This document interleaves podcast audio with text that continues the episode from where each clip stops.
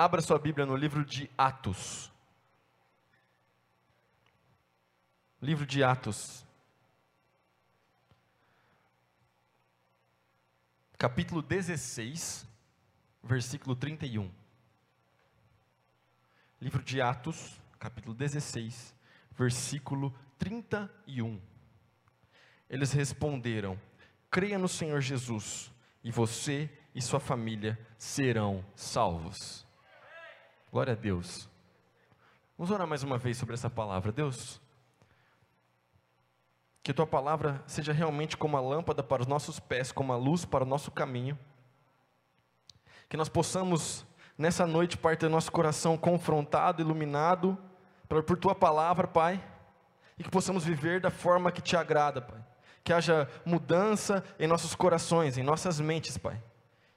E que nosso coração seja como a terra boa que recebe a boa semente. Em nome de Jesus. Amém. Deixa eu te trazer rapidamente o contexto do que a gente está vendo aqui em Atos 16. Porque nesse capítulo acontece algo muito interessante. Nesse capítulo, Paulo e Silas eles estavam pregando. E havia ali na região onde eles estavam pregando, uma mulher que através de um espírito maligno que atuava na sua vida, ela, ela falava coisas que iam acontecer, ela era uma espécie de vidente. E ela começou a perturbar a pregação do Paulo e do Silas. Ela começou a atrapalhar a pregação do Evangelho. E a Bíblia vai dizer que tem uma hora que o Paulo não aguenta mais. O Paulo vira para aquela mulher e o Paulo expulsa o demônio daquela mulher. Glória a Deus por isso. Afinal de contas, aquela mulher foi liberta. Posso ouvir um amém? Só que aconteceu algo existiam pessoas que tinham interesse naquela mulher possessa. Pessoas que usavam aquela mulher para ganhar dinheiro. Usavam é, é, é, aquilo que o demônio fazia através da sua vida para ganhar dinheiro. Então, quando o Paulo e o Silas expulsaram o demônio daquela mulher, eles não ficaram muito felizes. Então, eles denunciaram Paulo e Silas, caluniaram eles, eles foram presos de forma injusta e eles apanharam, levaram uma surra. Eles foram parar na cadeia. Na cadeia, então, a Bíblia vai dizer que eles começam a louvar a Deus e que os outros presos das outras celas podiam ouvi-los. Presta atenção, meu irmão, no momento de crise, no momento de luta, no momento de dificuldade, levante sua voz e comece a louvar o Senhor Jesus Cristo. Perceba que a Bíblia diz que os outros presos podiam ouvi-los. Eu falei isso quando eu preguei no Tadel, uma semana ou duas semanas atrás. Se os outros presos podiam ouvi-los, não significa que eles estavam cantando baixinho, de boa ali, só os dois, não. Significa que eles estavam louvando alto para que todos ouvissem as maravilhas de Deus através das canções que eles estavam cantando ali. Então, quando a gente estiver passando por um momento de luta, por um momento de crise, nós levantamos a nossa voz, nós louvamos ao Senhor Jesus Cristo. Porque a nossa fé não depende das circunstâncias, mas a nossa fé está baseada em quem Deus é. Mas esse não é o centro da mensagem aqui. O centro da mensagem está no que acontece alguns versículos depois. Por quê? Por causa que eles começaram a louvar Deus, por causa que é, é, eles começaram a levantar a sua voz, então é, o Espírito Santo age ali naquele momento, Deus age ali naquele momento, acontece um terremoto, as cadeias se quebram.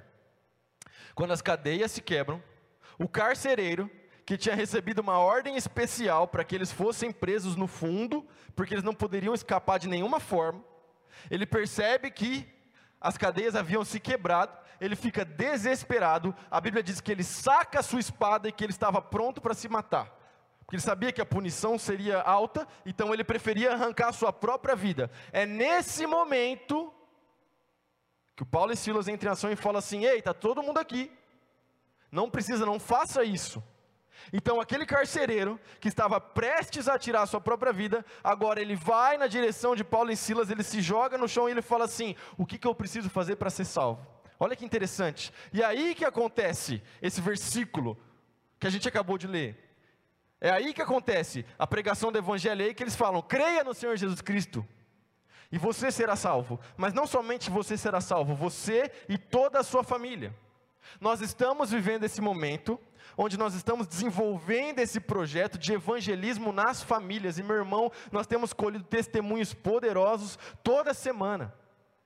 No final desse culto você vai ver, por exemplo, o testemunho do Felipe Lerner e aquilo que Deus está fazendo na casa dele. Mas essa é uma das mais de, de, de 200, 300 casas que estão aí fazendo. Tem mais de 300 casas, na verdade. Tem quantas casas mesmo? 700 casas fazendo o projeto e você vai ver tanto testemunho, tanta coisa que Deus está fazendo, porque quando Jesus Cristo entra numa casa as coisas mudam, meu irmão. Então a ideia é: eu vou para o céu mas eu não vou sozinho. A ideia é: eu vou para o céu, mas eu não quero simplesmente ficar com a bênção da, com a da salvação para mim. Eu quero que o máximo de pessoas possível ao meu redor também possa ser salvo. Eu quero que o máximo de pessoas possível ao meu redor também tenham um encontro real com o Senhor Jesus Cristo e também sejam herdeiros da vida eterna. Essa é a ideia. Porque é exatamente isso que acontece com aquele carcereiro. Porque ele, ele leva Paulo e Silas para sua casa, então toda a sua família se converte, toda a sua família se batiza naquela noite. Olha que coisa maravilhosa. Então, através de um, a mensagem chegou aos outros, e assim os outros foram salvos. Meu irmão, talvez você venha para a igreja sozinho. Talvez você venha para a igreja e ninguém da sua família crê no Senhor Jesus Cristo. Mas deixa eu te falar uma coisa: você pode ser canal de bênção, canal de salvação, canal de pregação para que esse, esse alguém, essa irmã sua, esse irmão, seu tio, sua tia, eu não sei quem é, mas esse alguém pode se encontrar com o Senhor Jesus Cristo através da sua vida, através do seu testemunho. A palavra de Deus nos diz isso, meu irmão. Então, nós devemos tomar posse daquilo que a palavra de Deus nos diz, porque é, é, do interesse do Senhor Deus que as famílias sejam salvas. É do interesse do Senhor Deus que as famílias se encontrem com o Senhor Jesus Cristo. Agora, nós sabemos que Deus escolheu agir na terra através de nós. Então, se Deus escolheu agir na terra através de nós, basta que nós estejamos disponíveis para aquilo que Ele quer fazer na nossa cidade. Posso ouvir um amém ou não? Tem alguém aqui disponível a dar testemunho, meu irmão? Dá uma glória a Deus aí, faz alguma coisa em nome de Jesus. Eu estou na PIB, gente, pelo amor de Deus, o que está acontecendo? Desperta agora, tu que dormes. Deus tem algo para você, Deus tem algo para a sua vida, meu irmão. Olha que interessante. Quando o Senhor Jesus Cristo reinar absolutamente em seu lar, a sua casa será um pequeno pedaço do céu na terra. Aí você pode falar assim: ah, Davi, isso aí é frase de efeito. Deixa eu te falar um negócio. Tem um, um, um conceito de reino de Deus que eu gosto muito, que é maravilhoso, que é o, a ideia do já e ainda não. O que é que significa o já e ainda não? Significa o seguinte: que o reino de Deus, ele já se manifesta, mas ele ainda não se manifesta de maneira completa. Ele vai se manifestar de maneira completa na segunda vinda do Senhor Jesus Cristo. É por isso que o reino de Deus é já e ainda não. Guarda isso no seu coração. Mas presta atenção: esse já, essa ideia que você pode manifestar sinais do reino de Deus, isso pode acontecer na sua casa, isso pode acontecer na sua célula, isso pode acontecer no seu grupo familiar. Sabe quando nós oramos numa célula e aquela pessoa é curada? Eu já vi isso acontecer na minha frente. Na minha frente, a gente estava na célula, a gente orou, a pessoa foi curada. Glória a Deus por isso. Eu sei que tem testemunha aqui também. De alguém já viu isso acontecer, oração ser respondida na célula ali. Então você está ali na célula, você ora e aquela pessoa é curada. Glória a Deus. O que, que significa isso? É claro, é a manifestação do poder do Espírito Santo, é a manifestação do poder de Deus ali naquela casa. Sim, mas tá, sabe também o que isso significa? Isso é um apontamento esse sinal, esse milagre que acontece na sua célula, aponta para algo que há de vir, algo que nós iremos viver, que quando nós estivermos na glória, que quando nós estivermos no céu, lá não haverá doença. Lá não haverá choro, lá não haverá tristeza. É por isso que é já e ainda não. É por isso que hoje você pode experimentar uma, uma parte, um vislumbre, algo é, é, pouco semelhante, mas já nos traz esperança daquilo que nós vamos viver quando estivermos eternamente com o Pai. Da mesma forma que isso acontece em uma célula, isso pode acontecer na sua casa, meu irmão. Mas para que isso aconteça, a sua casa precisa virar um lugar de adoração, a sua casa precisa virar um lugar de oração. O Senhor da sua casa não pode mais ser você, não pode ser mais sua esposa, não podem ser os seus filhos. O Senhor da sua casa tem que ser o Senhor Jesus. Cada dia mais que passa, nós vemos tantas coisas sendo entronizadas na, nas famílias, menos o Senhor Jesus Cristo.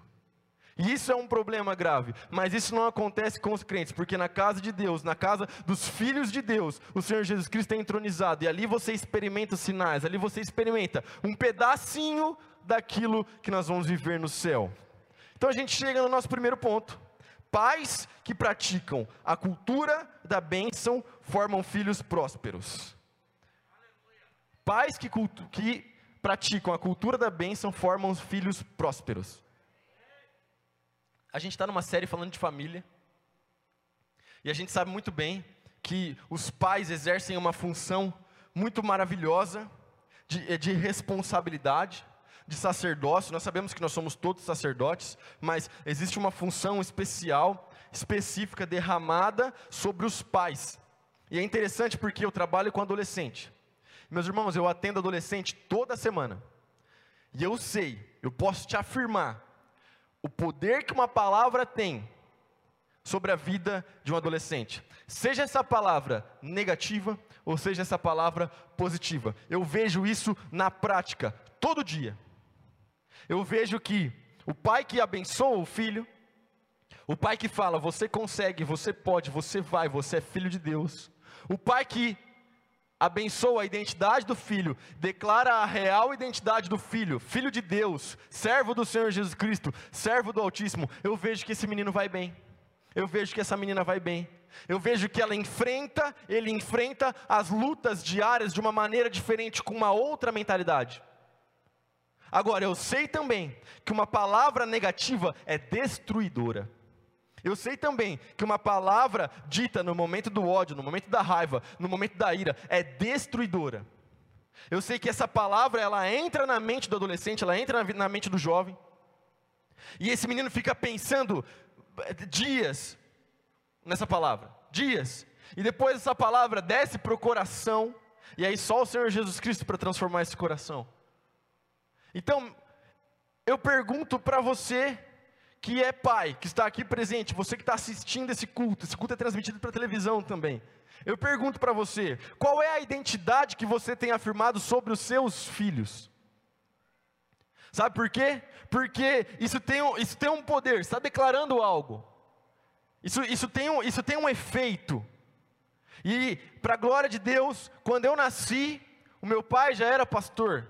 Então eu posso dar um testemunho positivo que algo aconteceu sobre a minha vida. Eu não posso ficar falando muito sobre a vida dos outros, mas posso falar sobre algo que aconteceu na minha vida. E eu sei que o meu pai e a minha mãe, eles sempre abençoaram a minha vida. E sempre falaram: "Você vai ser um homem de Deus. Olha só, você vai crescer, você vai fazer diferença, você vai pregar o evangelho, Davi."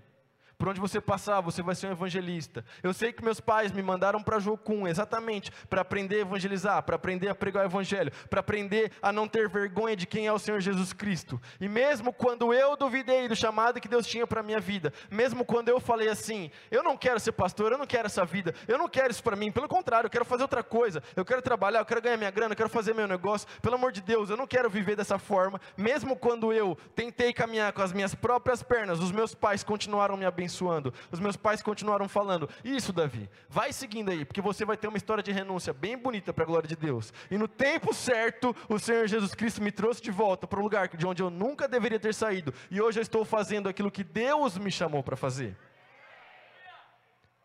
Eu estou fazendo aquilo que Deus me chamou para fazer. Meu irmão, eu não me chamaria para fazer aquilo que eu faço. Glória a Deus. Eu não me chamaria para fazer aquilo que eu faço, mas Deus me chamou para fazê-lo, então eu estou fazendo. Mas eu sei que eu também estou debaixo da bênção dos meus pais.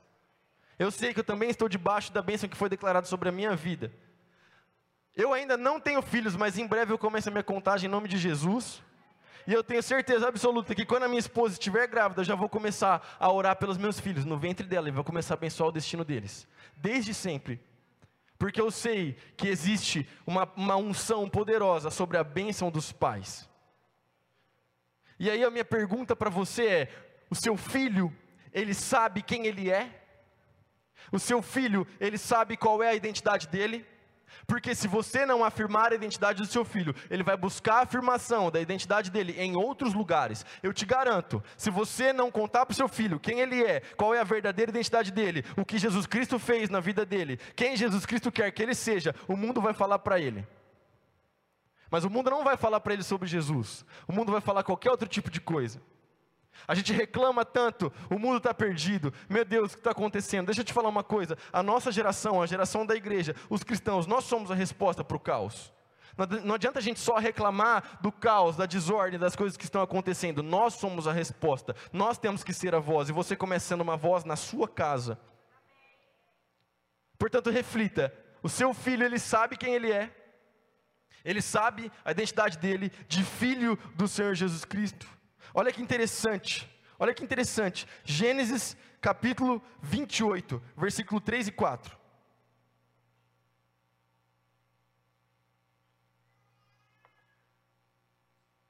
Que o Senhor Deus Todo-Poderoso o abençoe e lhe dê muitos filhos, e que eles se multipliquem e venham a ser muitas nações. Que Deus dê a você e a seus descendentes as bênçãos que ele prometeu a Abraão. Que você venha a possuir esta terra, na qual vive agora como estrangeiro, pois Deus entregou esta terra a Abraão. Olha que interessante. Aqui nós temos Isaac abençoando seu filho Jacó no momento que ele estava saindo de casa. Então, você sabe muito bem que de Jacó vieram as doze tribos. Você sabe que Jacó teve esses doze filhos, e dos doze filhos vieram as doze tribos que formaram a nação de Israel. Então, glória a Deus por isso, porque essa palavra desse pai se tornou verdade. Essa palavra desse pai se tornou realidade na vida do filho. Mas aí você pode olhar para mim e falar assim: Ah, Davi, mas isso se tornou realidade porque ele estava debaixo da bênção de Abraão. Está escrito no texto. Então, foi a promessa que havia sido feita para Abraão que se cumpre na vida de Jacó. Tudo bem, é verdade. Aí você pode falar assim: ah, então, tá vendo? Ó, a parada estava no Abraão, a promessa estava no Abraão. Eu não tenho um vô que era cristão, eu não tenho um pai que era cristão. Qual que é a bênção que está sobre minha vida? Meu irmão, você está debaixo do sangue de Jesus Cristo, você está debaixo do mesmo Espírito que atuava sobre o Cristo. Não importa se os seus pais não são cristãos, não importa se os seus pais não eram cristãos, não importa se seus avós não eram cristãos, porque a partir de você, Deus pode constituir uma linhagem santa nessa terra. A partir de você, a sua família pode ser uma bênção. A partir de você, você pode deixar um legado para os seus filhos e para os seus netos. Então, tudo bem, se você não tem avós cristãos, se você não tem pais cristãos, a pergunta é: qual é a história que os seus netos vão contar? Qual é a história que os seus bisnetos vão contar? Qual é o legado que você deixará para a sua família? Quando a gente fala sobre legado fora do ambiente cristão, o pessoal fala muito sobre herança, dinheiro, prédio, casa. Aqui eu estou falando de outra coisa, estou falando de legado espiritual, meu irmão. Estou falando de relacionamento com Deus. Ensinar os seus filhos a se relacionar, a cultuar o Pai, a adorar o Pai em espírito e em verdade, a servir a igreja, a amar a Jesus Cristo, a ler a Bíblia, a orar, a viver uma vida de santidade. Esse é o legado que nós devemos deixar para os nossos filhos. Salmos, capítulo 127, versículo 34, diz o seguinte: A herança do Senhor são os filhos, o fruto do ventre, o seu galardão, como flechas na mão do guerreiro, assim os filhos da mocidade. Olha que interessante, uma flecha. Uma flecha porque se esse texto fosse escrito hoje, ia ser como uma bala. Porque isso aqui era uma arma de guerra. Gente, é isso. Uma, uma, uma, uma flecha era uma arma de guerra. E era usada para o longo alcance. Era o que os caras tinham para atingir um, uma distância é, é, longa. Era o arco. A questão é: a ideia aqui é que o pai, ele, ele lança, ele projeta, ele impulsiona os seus filhos a ir adiante. A flecha, ela vai muito mais longe, ela alça uma distância enorme de onde o arqueiro estava. Presta atenção. Esse cara consegue lançar essa flecha a vários metros de distância. A pergunta aqui que a palavra de Deus tem que gerar no nosso coração, porque a gente tem que ler a Bíblia desse jeito, é muito simples: para onde eu estou apontando os meus filhos? Para onde eu estou impulsionando a minha geração? Para onde eu estou impulsionando a minha família? Para onde eu estou impulsionando a minha casa? Qual é a direção que os meus filhos estão caminhando? Para onde que eu os estou lançando? Eu os estou lançando na direção da palavra de Deus, da presença de Deus, do serviço à igreja, da igreja, do amor ao Senhor Jesus Cristo, ou eu os estou lançando para o mundão e deixa que o mundo faz alguma coisa? O Tiger muito bem lembrou aqui, pregando no culto das 17. Ele lembrou algo incrível, que tem, tem pai que deixa o filho fazer tudo, menos as coisas da igreja. O menino faz jiu-jitsu, natação, futebol, faz todos os esportes do mundo, faz kumon, faz um monte de curso, mas para liderar uma célula é um parto. Para participar de um evento da igreja aqui, para servir, para segurar a salva aqui na igreja, aqui, ó, enquanto o pessoal está passando dízimo, é um absurdo. Tem pai que. É, é, a gente já viu isso acontecer, gente, não estou inventando não. O filho apronta um negócio, Tiger falou isso e é verdade, a gente viu isso acontecer aqui. Quantas vezes? O filho apronta um negócio, faz uma bagunça. Oh, seu filho não veio no culto, o que aconteceu? Está de castigo, Davi, ele aprontou, ele não vai na igreja, vai ficar 15 dias sem na igreja. Que castigo é esse, meu Deus do céu? Tira o videogame, mas deixa o menino dentro da igreja. Tira as coisas do mundo, mas deixa o menino aqui. Sabe que esse é um bom castigo? Ó, você vai para a igreja, você vai ajudar na limpeza, você vai ajudar no serviço, você vai ajudar o pastor, você vai fazer o que precisar lá. Aí tudo bem, coloca o menino dentro da igreja. Mas aí a primeira coisa que faz, a punição é tirar o menino da igreja, misericórdia. O que, que você está gerando no coração do seu filho? Não, você vai escolher um só. Ou você vai na célula, ou você vai no culto. Dois eu não levo, senão você vai ficar muito bitolado, vai ficar crente demais. Poxa, você quer seu filho crente demais ou você quer seu filho mundano demais? Pelo amor de Deus, gente. A gente precisa entender que o filho é essa flecha, que a gente lança ele na direção da presença de Deus. De novo eu vou dizer, de novo. A gente fala sobre os problemas. O mundo está ruim, reclama da política, reclama disso, reclama daquilo. Nós estamos formando a nossa geração para ser o quê? Como líder do Ministério de Adolescentes aqui, o meu sonho é levantar uma geração que vai fazer a diferença não só na nossa cidade, mas no nosso estado, na nossa nação. Eu posso estar falando aqui para o próximo camisa 10 da seleção brasileira. Aí de repente o cara faz um gol, todo mundo está assistindo o jogo, o cara vai falar entrevista e ele fala assim: ó, olha, estou aqui pela graça de Deus, o Senhor Jesus Cristo me alcançou e ele, ele tem um plano para a sua vida. Já pensou? Isso seria maravilhoso. Eu posso estar falando aqui, sei lá, próximo deputado, para alguém que vai estar num lugar, numa posição, e ele vai fazer a diferença, não vai ser outro bandido, outro corrupto. Eu posso estar falando aqui para um médico vai descobrir algo maravilhoso, descobrir uma, uma parada nova que ninguém descobriu ainda. Eu não sei, eu só sei que eu, eu penso dessa forma quando eu estou liderando os adolescentes. A questão é: qual é o sonho que você tem para os seus filhos? Qual é a direção que você está lançando os seus filhos, a sua família, a sua casa?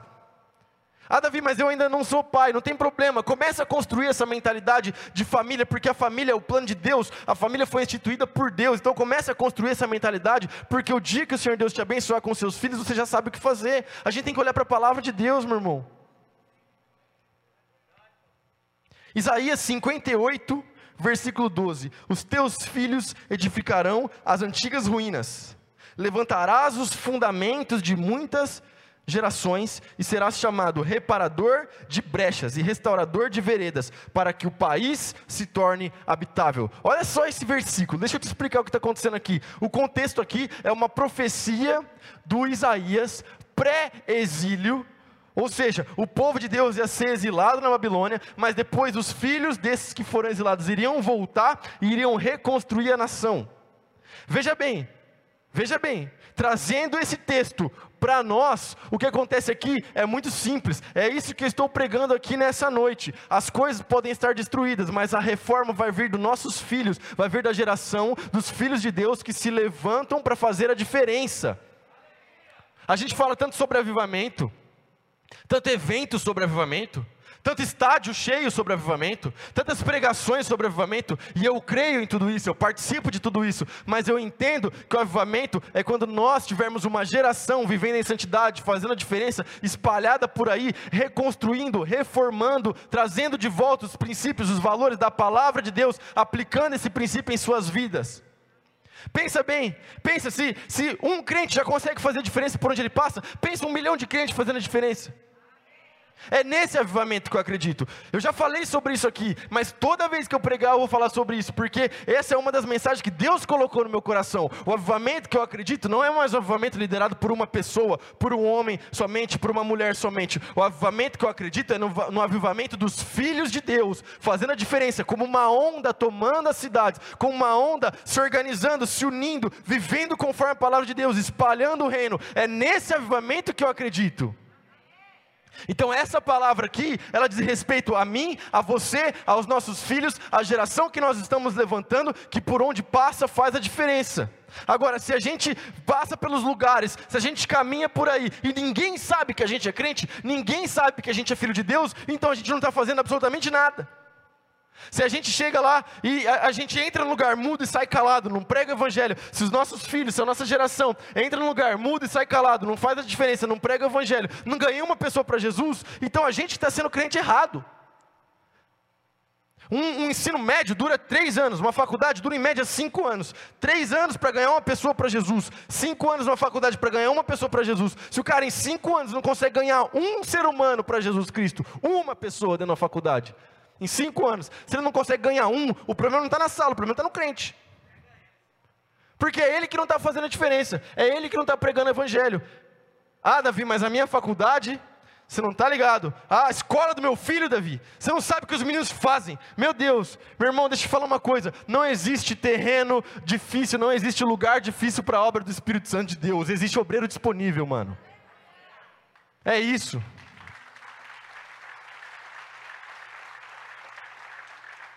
Existe obreiro disponível. Perdão pelo mano, me empolguei, gente. Eu prego de sexta-feira. E às vezes. Eu solto uma gíria com o pessoal do, dos adolescentes. Mas tá tudo bem, a gente é amigo. Valeu, pastor. Mas. Quando meu pai vê o vídeo. Em nome de Jesus. Olha só. Minha esposa sempre motivando. Amém. A gente tem que fazer diferença por onde a gente passar. A gente tem que pregar o Evangelho. Não tem lugar difícil. Ah, você não conhece Davi, o meu familiar. Você não conhece o ambiente da minha família. Você não sabe como é o nível das reuniões da minha família. Eu não sei. Você sabe. Mas eu sei que o Espírito Santo de Deus é muito maior, muito mais poderoso que qualquer barreira que possa ser levantada. Número dois. Pais que consagram seus filhos e juntos adoram ao Senhor, vivem a manifestação do céu na terra. Olha que interessante. Aqui a gente está falando sobre construir uma atmosfera de adoração na sua casa. E a primeira coisa que a gente fala sobre adoração, a gente pensa em música, a gente pensa em louvor. Não está errado, mas também não está 100%, 100 certo. É correto, porém não é satisfatório, porque adoração não é só música. Adoração é muito mais do que música. Adoração é muito mais do que cantar louvores a Deus, independente se você canta muito bem ou não. Adoração é muito mais do que isso. Aí alguns vão dizer: adoração é um estilo de vida. Verdade, correto. Mas por que, que eu não gosto muito dessa afirmação de adoração ser um estilo de vida? Porque estilo a gente escolhe. Estilo tem vários. Estilo de música, tem vários. Tem a galera do pagode, tem a galera do rock and roll, tem a galera do rap, tem a galera do, do corinho de fogo pentecostal. Tem todos os gêneros musicais. Estilo de roupa, tem gente que gosta de colorido, tem gente que gosta de preto, tem gente que gosta de branco, de verde. Estilo a gente escolhe. Agora, adoração a Deus para o crente não é uma escolha, é o único estilo de vida, é a única escolha, é a única maneira. Então, adoração não é um estilo de vida, adoração é o estilo de vida do cristão. Adoração é a única forma que nós temos para viver conforme a palavra de Deus nos ensina. Como eu já falei aqui, o desejo de Deus sempre foi que nós fôssemos uma nação de sacerdotes, e através de seu Filho Jesus Cristo, nós nos tornamos essa nação de sacerdotes. Antigamente, o sacerdote tinha a função de oferecer sacrifícios a Deus em intercessão pelo povo. O sumo sacerdote entrava no Santíssimo Lugar uma vez por ano, no Yom Kippur, e intercedia pela nação. Bom, o nosso sumo sacerdote é o Senhor Jesus Cristo, ele foi o sacerdote e também o cordeiro do sacrifício, então nós não precisamos mais oferecer sacrifícios a Deus, porque nós sabemos que Jesus Cristo foi o sacrifício perfeito. Mas agora, então, como nação de sacerdotes, qual é a nossa função? Bom, uma das nossas funções é exatamente a função da adoração. A nossa função como sacerdotes é adorar a Deus e levar o povo, levar os outros a adorá-lo. Então a nossa vida adora ao Senhor Deus, a nossa vida glorifica o Senhor Deus e a nossa vida leva o povo, leva os outros a adorar o nosso Deus. Então é muito além do que simplesmente um estilo de vida, é muito além do que simplesmente o louvor que você ouve no seu carro. Tudo aquilo que você faz, toda a sua vida, todas as suas atitudes, o seu trabalho, a maneira como você se relaciona com a sua esposa, tudo que você faz deve glorificar a Deus, deve ser uma atitude de adoração ao Pai. Isso não pode ser diferente quando se trata da sua casa, isso não pode ser diferente quando se trata da sua família. O problema é que a televisão virou um altar de adoração a qualquer tipo de Deus, menos ao Deus criador de todas as coisas. As redes sociais viraram um altar de adoração a qualquer outro Deus moderno, a qualquer outro falso Deus moderno, menos ao Deus criador dos céus e da terra.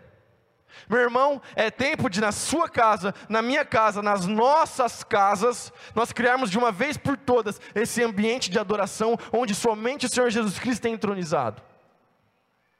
A gente coloca tanta coisa para assistir, tanta coisa para ver, tanta coisa para falar, tanta informação, tanta voz, tanta notícia, tanto blogueiro, tanto influencer, tanta coisa que a gente não ouve mais a voz do Pai.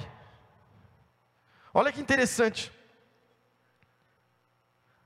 A casa dos filhos de Deus deve ser santa e consagrada ao Senhor. Gênesis capítulo 35, versículo 2: Lançai fora todos os deuses estrangeiros que estão no meio de vós, purificai-vos e mudai as vossas roupas. Deixa eu te explicar o que está acontecendo aqui. Esse texto aqui é sobre o Jacó. Quando ele sai lá da sua casa, que ele recebe aquela bênção do seu pai, aí ele vai para a casa do seu tio Labão, chega lá, o Labão passa a perna dele, ele casa com a mulher errada. Esperando sete anos para casar, ele casa com a mulher errada. Sete anos depois, ele se casa com a mulher que ele queria casar, com a Raquel. Passa um tempo, então Deus o chama e fala: Volte para Betel, o lugar onde eu te encontrei quando você estava fugindo do seu irmão. Volte para Betel e leve todo mundo com você. Leve sua família, leve seus servos, leve todo mundo. Então, quando o Jacó recebe essa ordem do pai, ele vai até Betel, só que aí ele dá esse comando aqui para todo mundo. Ele fala: joga tudo fora, joga os ídolos fora, joga essas coisas pagãs fora, porque nós vamos nos consagrar a Deus.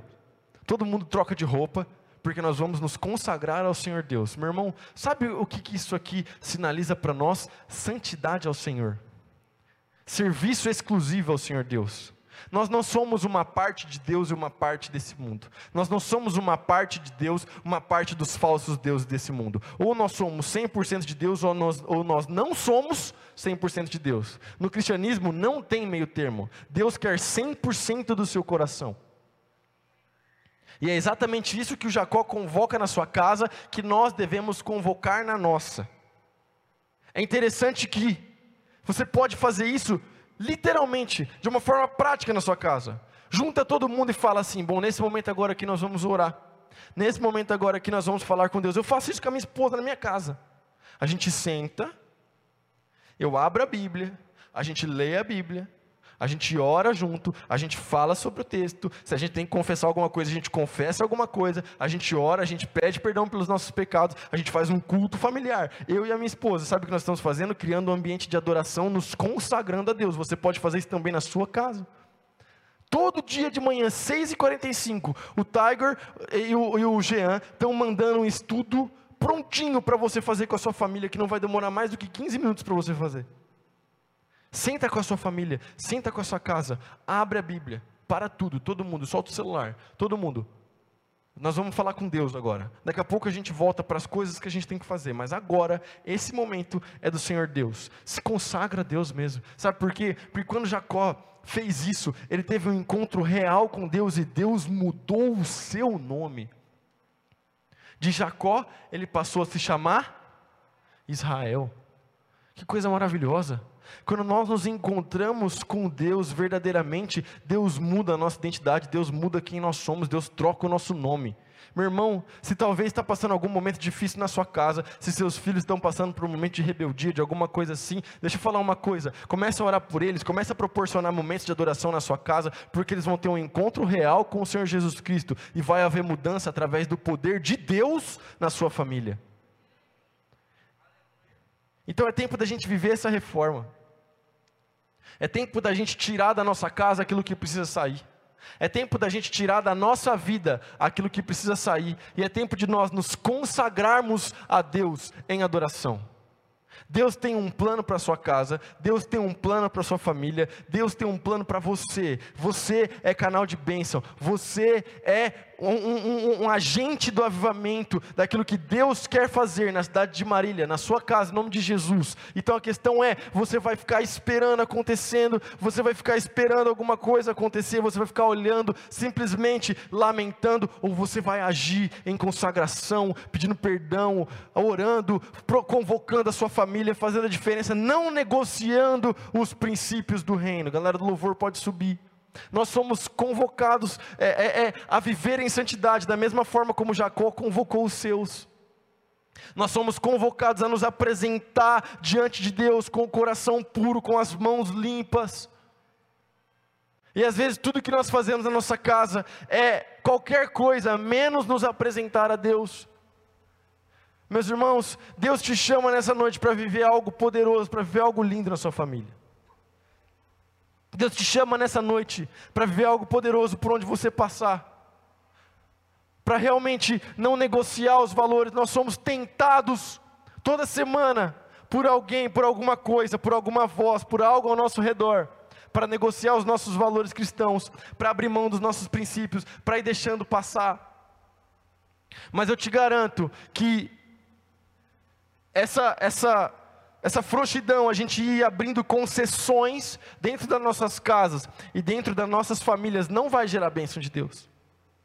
Eu te garanto que quanto mais princípios nós negociarmos, mais afastados de Deus nós estaremos. Mas quanto mais firmes nós permanecermos com a palavra de Deus, quanto mais firme nós permanecemos dentro da nossa casa, com os nossos valores, com aquilo que Jesus Cristo nos ensina na palavra, mais a bênção do Senhor Deus irá alcançar a sua casa pastor Fabiano falou algo maravilhoso nessa manhã, e eu quero concluir falando isso. O crente não corre atrás da bênção, o crente corre atrás de Deus, o crente corre atrás da presença de Deus. A Bíblia diz: buscai primeiro o reino de Deus e a sua justiça, e as outras coisas serão acrescentadas. Nós não somos aqueles que buscamos a Deus porque nós queremos ganhar alguma coisa, nós buscamos a Deus porque nós já recebemos a salvação de graça nas nossas casas. Creia no Senhor Jesus Cristo e será salvo tu e a tua casa. A graça de Deus está disponível para você. A graça de Deus te alcança. A graça de Deus alcançou o seu coração. É a mesma graça que pode alcançar os seus familiares, os seus parentes, os seus amigos, qualquer um, para aqueles que você pregar o Evangelho.